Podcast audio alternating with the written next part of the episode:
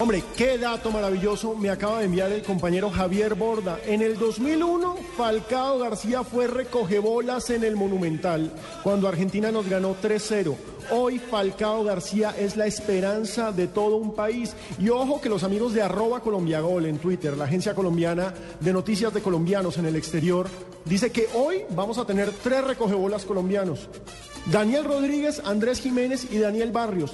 Todos están en la séptima de River Plate esperando una oportunidad y por supuesto, por ser peladitos, por ser los chiquitos, les toca estar ahí pendientes de ser recogebolas. Entonces vamos a tener recogebolas a nuestro favor al menos, eso es importante decirlo.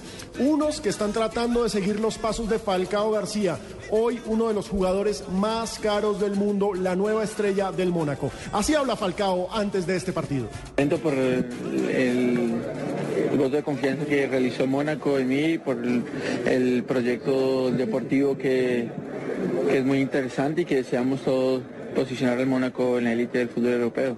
Sí, tenemos una gran relación, eh, no solamente futbolística, sino en lo personal y, él es un gran jugador que, bueno, todo lo que ha pagado Mónaco por él queda evidenciado en, el talento que él tiene y, a la edad que tiene.